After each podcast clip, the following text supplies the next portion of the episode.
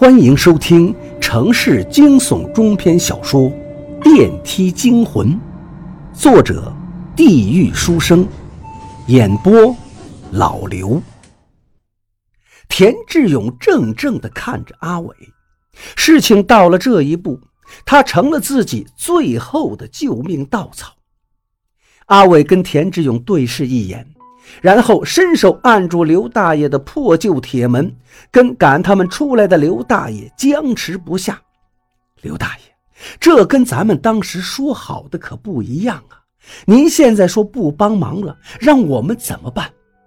你俩赶紧走，这个忙我帮不了。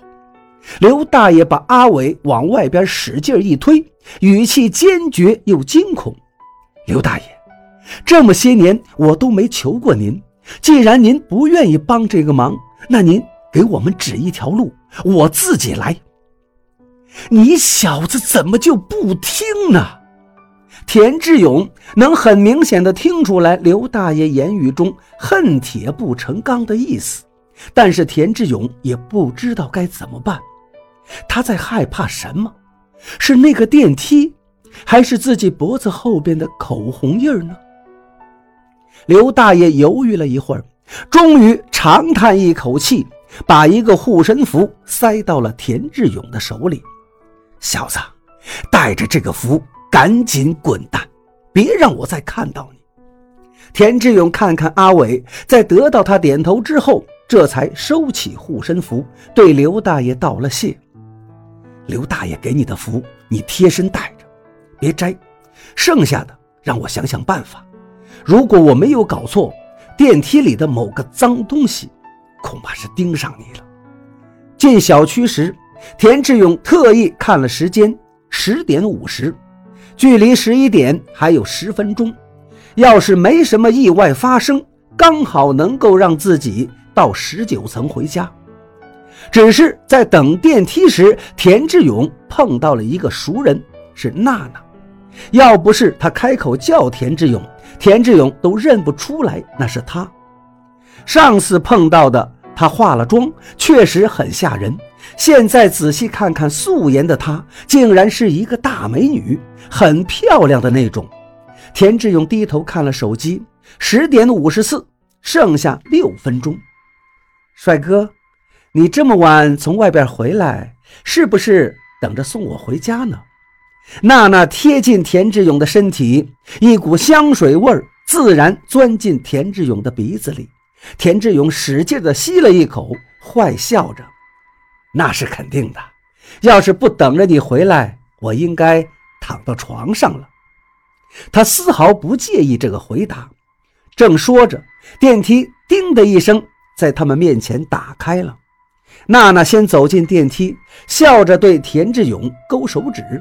田志勇鬼使神差的跟了进去，心里痒痒的，总感觉能够和他发生点什么事情。一个声音不停的在他脑子里回响：“他在挑逗你，跟着他回去，睡了这个女人。”在电梯里，他们有一搭没一搭的先聊着，大多都是田志勇在说，娜娜在痴痴的笑。他靠在田志勇的身边，志勇，我一个人在家会无聊的，要不然去我家坐坐，跟我说说话。我家还有点好茶叶。